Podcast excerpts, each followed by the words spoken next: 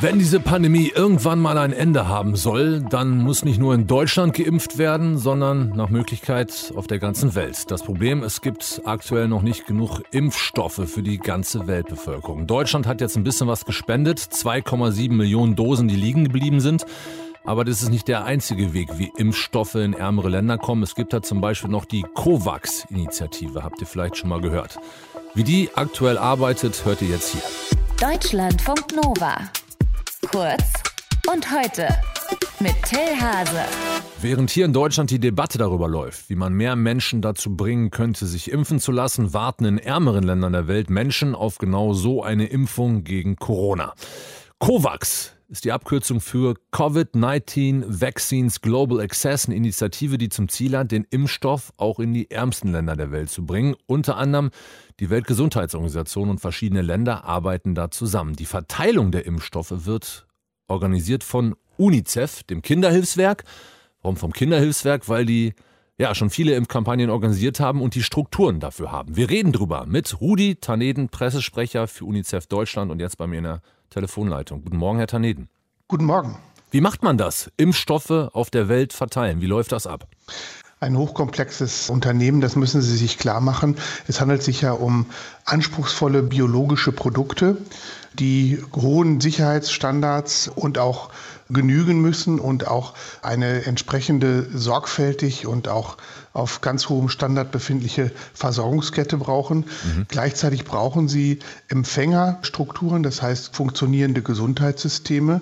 Wenn Sie sich erinnern, wie schwierig es hier war, auch in unserem wohlhabenden Land zunächst die Impfkampagne anzuschieben und zum Beispiel Impfzentren einzurichten, dann können Sie sich ein Bild machen, was das bedeutet, so etwas in einem Land wie Burundi oder Afghanistan zu machen, mhm. wo auch zu einer kriegerische Bedingungen herrschen. Also man muss auch eine sehr lange Vorbereitung haben, Transport sicherstellen, Gesundheitsstationen auswählen. Man muss auch die Menschen vorbereiten und vor allen Dingen, sie müssen die Knappheit organisieren.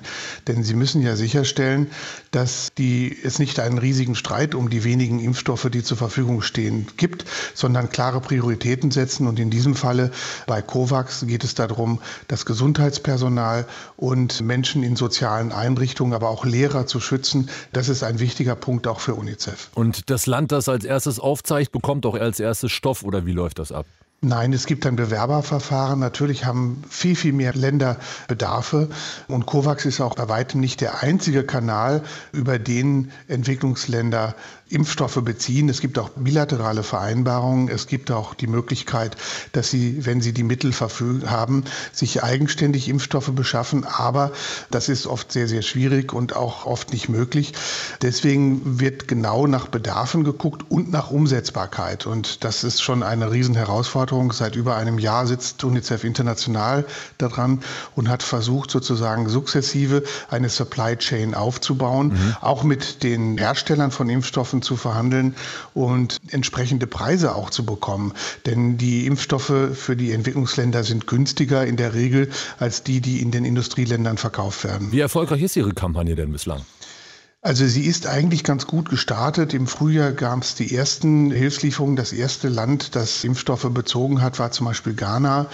Und es sind in vielen Ländern mittlerweile 138 Länder, in denen Impfstoffe ausgeliefert worden sind.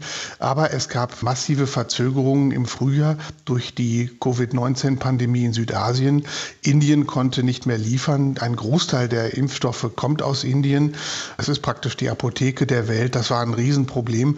Deswegen hat UNICEF auch im Sommer massiv, auch im Rahmen des G7-Gipfels, zu Impfstoffspenden aufgerufen bei den Industrienationen, damit die Engpässe geschlossen werden können. Denn es darf tatsächlich keine Zeit verloren werden. Ja, gutes Stichwort. Sie haben gesagt, Sie brauchen viele Impfstoffe. Deutschland zum Beispiel hat 30 Millionen der COVAX-Initiative zugesichert. Das ist, wenn man das vergleicht mit den Zahlen der Menschen, die auf der Erde leben, relativ wenig. Man könnte auch sagen, fast nichts. Dabei ist Deutschland noch einer der größten Spender beziehungsweise am bereitwilligsten dabei.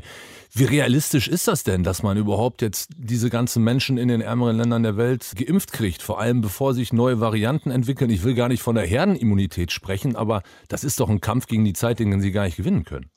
Sie haben sicherlich recht, das ist eine große Aufgabe, aber es ist auch gleichzeitig klar, dass wir die Pandemie nur langfristig stoppen können, wenn alle Länder eben Zugang zu diesen Impfstoffen haben, aber auch zu Behandlungsmöglichkeiten, zur Aufklärung und all diesen anderen Dingen. Das Impfen ist halt sozusagen ein Element, ein ganz wichtiges Element, um die Pandemie in den Griff zu kriegen.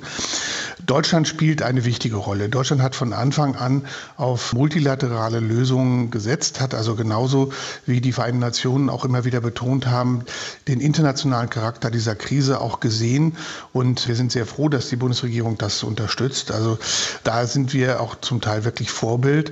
Die 30 Millionen, das ist gemessen an der Zahl der Weltbevölkerung gering, aber es ist eine sehr wichtige Zahl und damit können Sie schon sehr, sehr viel erreichen. Das, der Punkt ist, es muss schnell gehen. Und die Bundesregierung hat zum Beispiel ja jetzt angekündigt, bis Ende des Jahres diese 30 Millionen auf überschüssigen Beständen, also die zu viel bestellt worden sind, zur Verfügung zu stellen. Das ist also schon mal sehr wichtig. Auch die Amerikaner tun das, auch andere Länder beteiligen sich. Aber das ist eben halt sehr, sehr mühselig und schwierig. Rudi Tarneden von UNICEF Deutschland arbeitet für die COVAX-Kampagne, die auch ärmeren Ländern auf der Welt Impfstoffe besorgen will. Danke für die Infos, Herr Tarneden, und guten Tag für Sie. Gerne. Deutschlandfunk Nova. Kurz und heute.